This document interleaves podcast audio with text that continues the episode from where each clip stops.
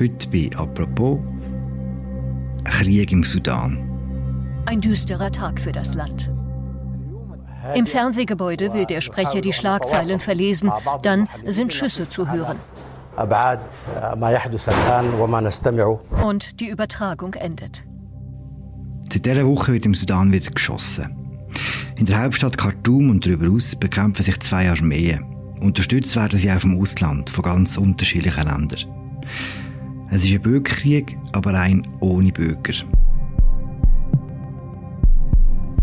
Um was geht es bei diesen Kämpfen im Sudan? Und wie groß ist die Gefahr, dass sich der Krieg auf die angrenzenden Länder ausweitet? Das besprechen wir heute in der aktuellen Folge von «Apropos» im täglichen Podcast vom Tagesanzeiger und Redaktion der Media. Mein Name ist Philipp Loser und mir zugeschaltet ist der Mirko Keilbert. Er ist Korrespondent von der Süddeutschen Zeitung in Tunis. Hallo Mirko. Ja, hallo Philipp.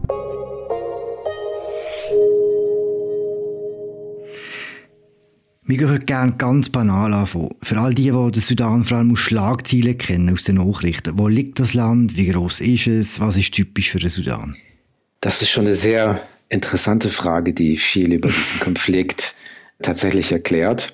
Der Sudan ist ungefähr fünfmal so groß wie die Bundesrepublik Deutschland, hat äh, mehr als 40 Millionen Einwohner, ist also auch nach der Teilung in Nord- und Südsudan noch ein großes Land, das drittgrößte, der drittgrößte Staat Afrikas und grenzt im Norden an Ägypten, das ja immer wasserärmer wird, grenzt im Osten an Eritrea, das über Jahrzehnte einen Krieg gegen das Nachbarland Äthiopien geführt hat, und an die Zentralafrikanische Republik im Südwesten, in der sich diese bekannt berüchtigte Wagner-Gruppe und damit der russische Einfluss ausbreitet. Hm. Im Westen grenzt es an den Tschad, von dem wir in Europa noch viel hören werden, Zukunft in Sachen Migration. Und dann noch an Libyen, wo ich äh, lange Zeit auch gelebt habe. Also der Sudan hat eine sehr strategische Lage, vielleicht aus europäischer Sicht fernab in Afrika, aber diese Konfliktherde um das Land herum erklärt eben auch, warum dieser Konflikt ausgebrochen ist. Mhm. Der Sudan selber ist ja auch immer sehr konfliktbeladen, eigentlich seit einem halben Jahrhundert, länger sogar, seit 56, wo das Land unabhängig geworden ist von der Kolonialmacht England, hat es glaube 15 Putsch erlebt. Warum so viel? Warum ist das so instabil? Ja, auch die Gründung des Landes weist ein bisschen auf den heutigen Konflikt hin. The world has gained a new nation. The Sudan, for 58 years under the joint rule of Britain and Egypt, becomes an independent republic. The Proclamation of Independence is read from the balcony of the House of Representatives in Khartoum, and the new flag is hoisted. Blue for the Nile, yellow for the desert, green for agriculture. Die Briten wussten gar nicht genau, wo sie hin sie mit dem Südsudan sollten, der ja christlich geprägt ist, während der mhm. nördliche Teil, der jetzige Sudan, über den wir sprechen, äh, muslimisch konservativ ist. Und die britischen Kolonialherren man damals sagte, haben halt Stämme und Völker zusammengetan, abhängig von der Konkurrenzsituation mit der damaligen Frankreich und anderen Kolonialstaaten. Man hatte überlegt, den Südsudan Uganda anzuschließen, hat auch beide Hälften einzeln getrennt verwaltet. Im Südsudan war Englisch üblich, im Nordsudan Arabisch. Und daran sieht man schon, dass auch diejenigen, die diesen Staat geschaffen haben, eigentlich gar nicht so glücklich waren und wussten, was ja, welche Konfliktsituation man damit schafft. Das ist nicht nur im Sudan so, in vielen afrikanischen Ländern, die ja, ich sag's mal ganz salopp, mit dem Lineal über einen Gin äh, gezeichnet wurden, wo die Grenzen entwickelt wurden. Man kann es eigentlich gar nicht anders als so zynisch darstellen. Gibt es auch in Kenia, gibt es auch in Uganda eben einfach die Tatsache, dass verschiedene Gruppen, nenne ich sie mal, zusammenleben, die entweder sich nicht verstehen aus religiösen Gründen, aus wirtschaftlichen Gründen und die eine Hauptstadt haben, in der eben das ganze Geld letztendlich landet und eine Provinz, in der ganz wenig landet. Und das ist auch einer der Gründe, warum im Sudan so viele Putschversuche stattfanden, weil ähnlich wie in anderen Ländern Subsahara-Afrikas geht es ganz häufig um die Verteilung des Wohlstands und um das Problem, dass eine Elite in der Hauptstadt, in einer von europäischen Kolonialherren geschaffenen Hauptstadt, dass dort eben diese Elite die politische Macht und das Geld an sich zieht und man in der Provinz damit nicht zufrieden ist. Hm. Eine Konsequenz, die du jetzt schon ein paar Mal angesprochen hast, ist die Aufteilung vor über zehn Jahren, 2011, in Südsudan und Sudan. Das ist ja eigentlich seit die Kolonialmacht weg sind, seit 1946, hat es ja einen durchgehenden Bürgerkrieg gegeben in diesem Land, wegen diesen beiden Regionen, oder? Das verstand ich schon richtig. Es gab zwei Sezessionskriege zwischen dem Norden und dem Süden, relativ schnell nach der Unabhängigkeit bereits, zwischen 1955 und 1972. Und dann nochmal der Zweite Krieg zwischen 1983 und 2005. Einer der längsten Bürgerkriege der jüngeren Geschichte mit mhm. über zwei Millionen Opfer, wahrscheinlich noch sehr viel mehr. Und ja, das Problem war einfach, dass die Kolonialmacht England diese beiden sehr unterschiedlichen Länder zusammengebracht haben. Und das finde ich auch interessant, dass wir jetzt ein bisschen mehr in Europa darüber lernen vielleicht, weil es hat auch viel mit Klimawandel zu tun. Der Süden ist halt wasserreich, in diesem Fall auch noch ölreich, Subsahara-Afrika sozusagen fast schon und der Norden ist halt im Sahel gelegen. Und diese Konflikte haben eben auch sehr viel mit Wasser zu tun, mit Rohstoffen. Im Falle des Sezessionskrieges mit dem Problem, dass der Ölreichtum des Sudan im Süden liegt und man in der Hauptstadt eben nicht bereit war, darauf zu verzichten. Da war dann der christlich-muslimische Konflikt sozusagen ein bisschen noch verstärkend, aber ohne das Öl hätte man vielleicht zusammenleben können. Hm. Ja, aber man kann sagen, der Sudan lebt tatsächlich seit der Gründung in einer fast durchgehenden Reihe von Konflikten, die aber verschiedene Ursachen haben. Aber hm. eine Gemeinsamkeit aller Konflikte ist eben die Ungleichheit von Wohlstand, der misslungene Versuch, dass ethnische Gruppen und religiöse Gruppen zusammenleben. Und das, warum ist das nicht gelungen? Warum ist es auch 2019 nicht gelungen bei der Revolution, auf die wir, glaube ich, noch zu sprechen kommen, weil mhm. es eben so viele Faktoren von außen gibt. Mhm. Du hast gesagt, Revolution 2019, eine Konstante neben diesen Konflikten war eigentlich auch, gewesen, dass eigentlich immer der gleiche Mann an der Macht war, von 1993 bis eben 2019, der Omar al-Bashir. Wer war er? Gewesen? Er kommt aus einem Fort von Khartoum, war, hat eine Militärlaufbahn hingelegt, sage ich mal, hat als relativ niedriger Offizier dann geputscht mit einer kleineren Gruppe gegen Sadiq al-Mahdi, dem damaligen Präsidenten, 1989. Äh, Und auch diese Geschichte ist sehr interessant, weil sie der dritte Hinweis darauf, warum dieser Konflikt gerade stattfindet, weil Mahdi wollte mit dem Südsudan in Verhandlung treten, mit dem christlichen Südsudan. Hm. Also es zeigt auch, es ist nicht unmöglich, dass natürlich Länder miteinander zurechtkommen, also die unterschiedlichen Gruppen in Afrika, sondern er, dieser Macht wollte es probieren, aber es war die Zeit des Kalten Krieges. Und es gab einige Staaten, sowohl in Ost als auch West, die fürchtet hatten, dass der Sudan in die eine oder andere Richtung gehen würde und dass der Süden zum Beispiel sich dem einen oder anderen Lager anschließen würde. Und Bashir hat auch ganz scharf diese mögliche Sezession oder vielleicht die Föderalisierung des Staates nach Schweizer Vorbild, ähm, das war damals auch im Gespräch, abgelehnt, weil er auch einen sehr islamischen Hintergrund hat. Er hat damals die Scharia eingeführt, auch über die christlichen Gebiete sollte es später gemacht werden und hat zu einem ganz späteren Zeitpunkt dann im viel noch bekannten Krieg in Darfur die Janjaweed geschaffen, diese Parallelmiliz, die jetzt RSF heißt und jetzt im Kampf gegen die Armee ist gerade. Diese Janjaweed waren halt so Hilfstruppen, die im Südsudan, aber hauptsächlich in Darfur, die Aufgabe hatten, Gräueltaten zu verbringen und mhm. jeglichen Widerstand zu eliminieren. Das hat in Darfur zu 2,5 Millionen Flüchtlingen geführt.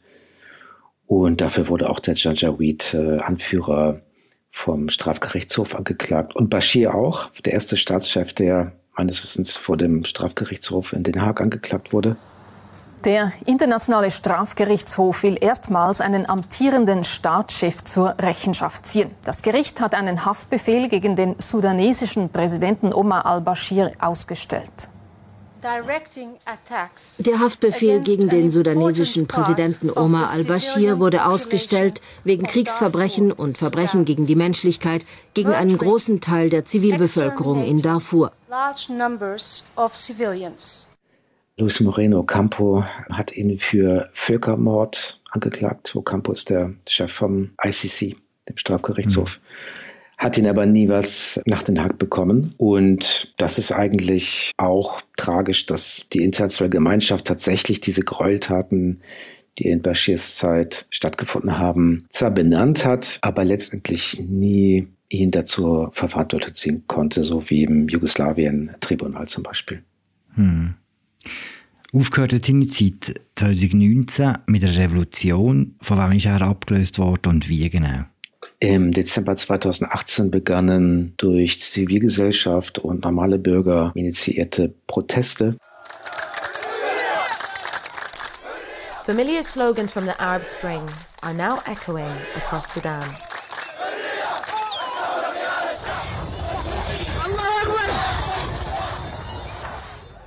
Die Leute hatten einfach schlichtweg genug von ihrer wirtschaftlichen Lage, der Preiserhöhungen, so ähnlich wie es auch im, in anderen Ländern des arabischen Frühlings geschah. 2019 muss man noch dazu sagen, gab es dann auch im Libanon und gab es auch im Irak Proteste aus ähnlichen Motivationen.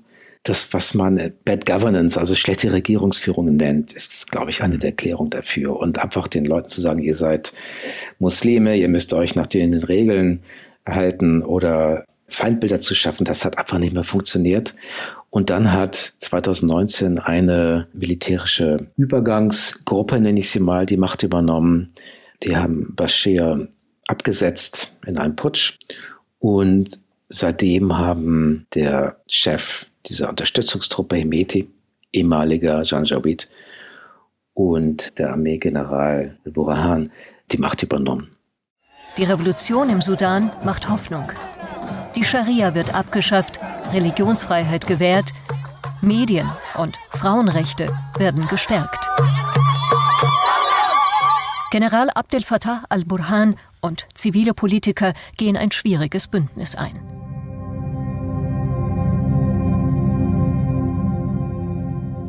Jetzt sind wir in die Jetztzeit. Die beiden sind an die Macht gekommen und wenn ich es richtig verstanden sind die beiden, die jetzt Streit haben miteinander.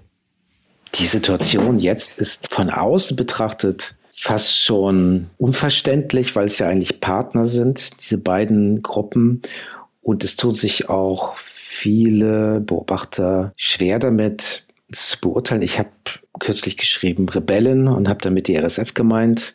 Mhm. Diese Unterstützungstruppe, die ja eigentlich von der Militär- und politischen Elite in Khartoum angestellt wurde und aus jungen Männern zum größten Teil besteht, aus den Nachbarländern, die für ein Sold eben die Politik der Hauptstadt umsetzen, in Darfur, in Tschad, die übrigens auch in der Zentralafrikanischen Republik mit Wagner zusammen unterwegs waren.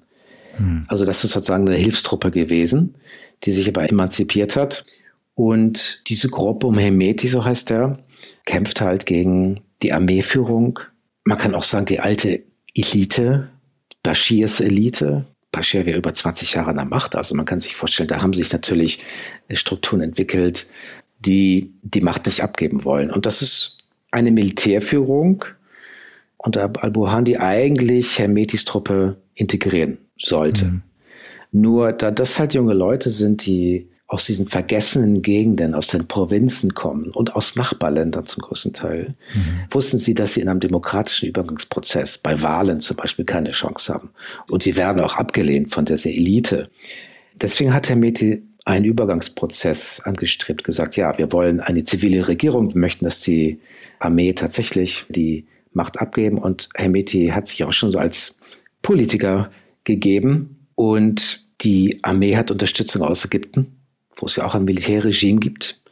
Und man ist in Kairo nicht sehr erpicht darauf, dass es eine Übergabe der Macht vom Militär an eine zivile Institution gibt.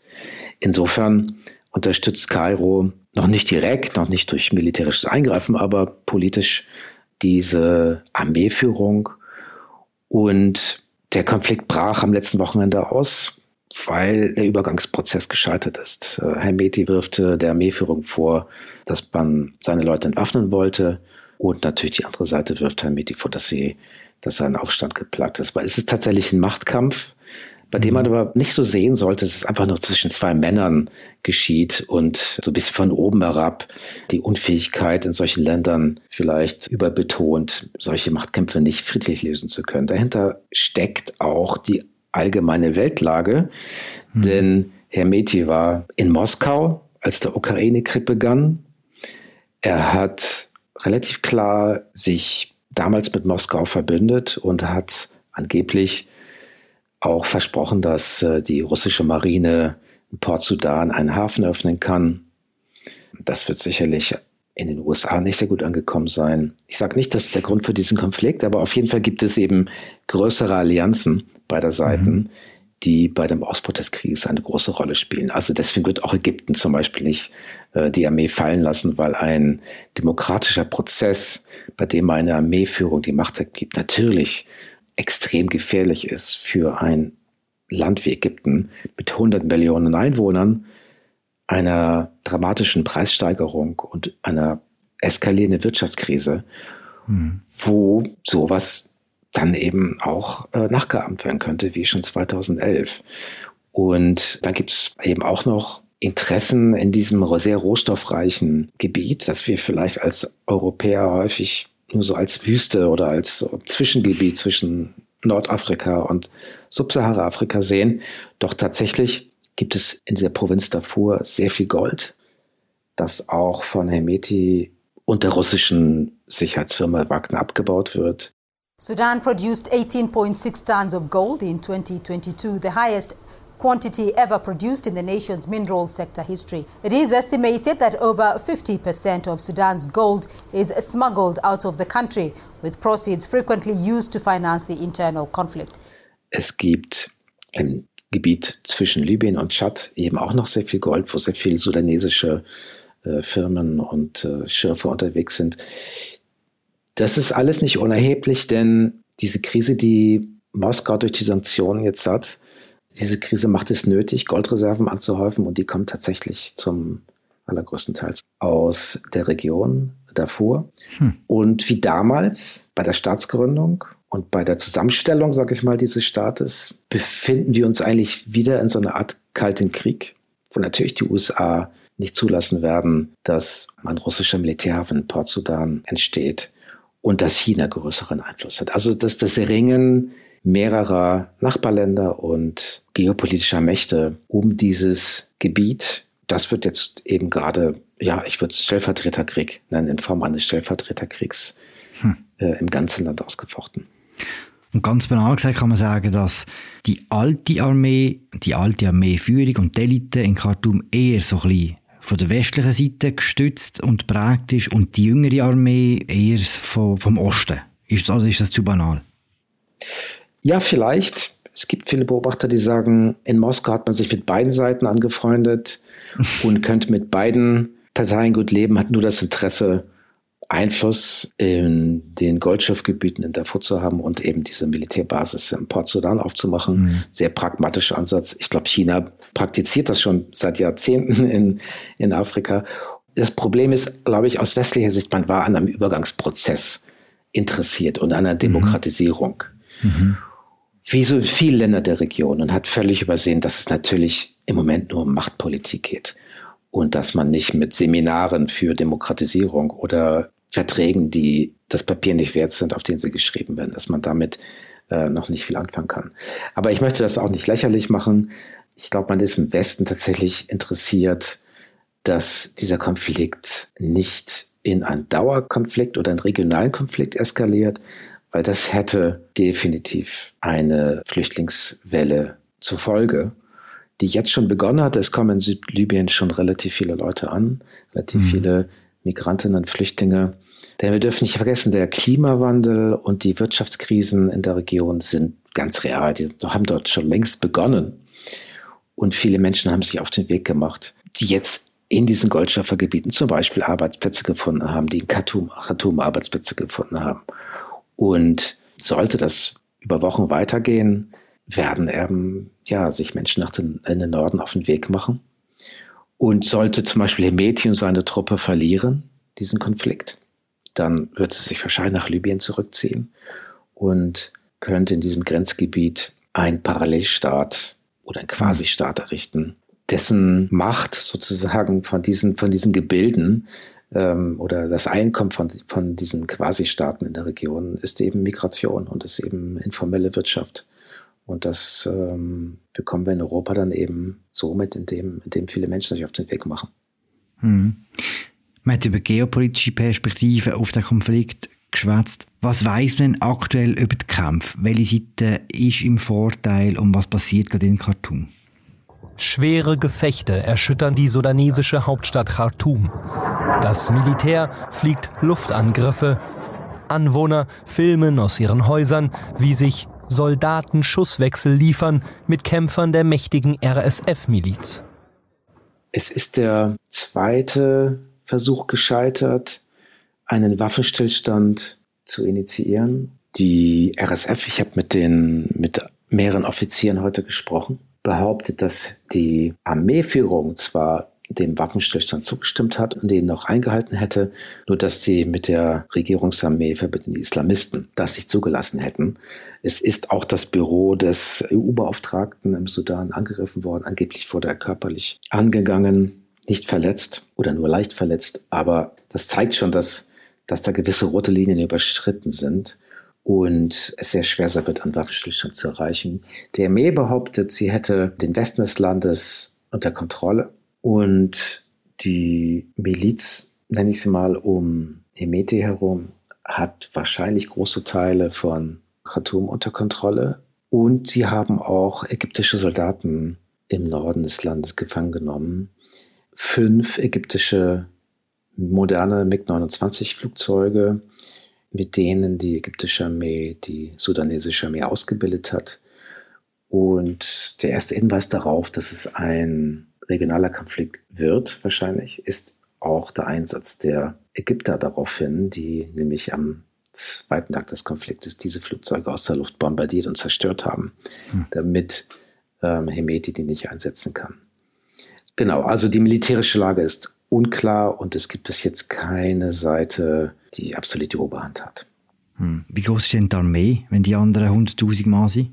Die ist wesentlich größer, mindestens das Doppelte an Soldaten sind äh, im Einsatz. Aber wie viele Soldaten davon wirklich in den Kämpfen einsetzbar sind, das kann ich nicht beurteilen. Die Zahl ist auch nicht so entscheidend. Ich glaube eher, wie man es auch im Krieg in der Ukraine gesehen hat, die Erfahrenheit der Kämpfer und die Truppe um Hemeti hat halt, die war halt überall im Einsatz. Die war auch im, in der Zentralafrikanischen Republik im Einsatz und ist daher, auch wenn kleiner, würde ich fast sagen, schlagkräftiger. Hm. Aber das ist nur eine Momentaufnahme natürlich. Kann man sagen, was die bessere Lösung für die Leute im Sudan wäre? Welche von diesen beiden Gruppen? Viele sudanesische Aktivisten und Aktivisten, mit denen ich gesprochen habe, immerhin haben sich auch 40 zivilgesellschaftliche Initiativen an diesem Abkommen beteiligt, das zwischen der Zivilgesellschaft und der internationalen Gemeinschaft beschlossen wurde. Und ich glaube, das hat schon den Weg aufgezeigt das hat schon gezeigt, dass es eine Möglichkeit gibt, die Macht zu teilen. Nur genauso ähnlich wie Libyen und lange Zeit auch im Libanon, solange es halt bewaffnete Milizen gibt, kann sowas natürlich passieren. Und wenn es zwei parallele, konkurrierende, bewaffnete Gruppen gibt, dann ist es natürlich sehr viel schwieriger. Und ich glaube, da ist man in Europa manchmal wirklich sehr naiv und ähm, glaubt, dass das geschriebene Papier in so ein Abkommen dann umgesetzt werden kann. Das hat eben mhm. auch nicht in Libyen geklappt. Was wäre das Beste für die Sudanesen? Du hast es ja in der Anmoderation schon, schon gesagt, äh, Bürgerkrieg ohne Bürger. Die mhm. Menschen möchten es nicht. Und ich glaube, was man jetzt machen kann, ist auf die Nachbarländer, die ich erwähnt habe, Ägypten, Tschad, Russland, USA, andere Länder. Da muss man halt Druck machen oder Europa kann auf alle Beteiligten Druck machen ich bin da nicht sehr optimistisch, weil ich seit langer Zeit eben das Geschehen in Libyen verfolge und dort eben auch sehe, dass sowas wie Wahlen und sowas wie demokratischer Übergangsprozess einfach extrem schwierig ist, egal wie mhm. viele Menschen diesen Konflikt nicht möchten. Aber ich glaube, für die Sudanesen ist es am besten, dass wir diesen Konflikt einfach nicht vergessen und dass wir wirklich mhm. ihn in die Öffentlichkeit bringen und nicht von oben herab herablassen, schauen, naja Gott, so ist das halt in der Gegend, da hat es immer schon Kriege gegeben. Das stimmt nicht. Es ist eine extrem beeindruckende Zivilgesellschaft entstanden, die 2018, 2019 sich auf den Weg gemacht hat und die gezeigt hat, dass sie auch mit den Kriegsverbrechen, die in ihrem Namen, also im Namen des, der Regierung gemacht wurden, dass sie, dass sie das nicht akzeptieren wollen. Insofern ist es ein jetzt noch beschwerlicherer Friedensprozess, aber ich glaube, das Beste, was wir machen können, ist die Menschen unterstützen und sie zu Wort kommen lassen, die mutig auf die Straße gegangen sind und übrigens auch bei diesen Protesten 2018, 2019 ja auch beschossen wurden von den gleichen Gruppen, die sich jetzt bekämpfen. Ähm, also die Menschen haben einen Wahnsinnsmut gezeigt und das sollte man honorieren und sollte überlegen, wie man diese zivilgesellschaftlichen Gruppen stärken kann. Danke für das Gespräch, Miko. Vielen Dank. Das war sie, unsere aktuelle Folge von «Apropos» im täglichen Podcast vom Tagesanzeiger und der Redaktion der Media. Das war es mit dieser Woche von uns. Der Podcast wird moderiert von Emilia Gabatuer und von mir, Philipp Lose. Produziert werden wir von Laura Bachmann. Wir hören uns am Montag wieder und wünschen euch ein schönes Wochenende. Ciao zusammen.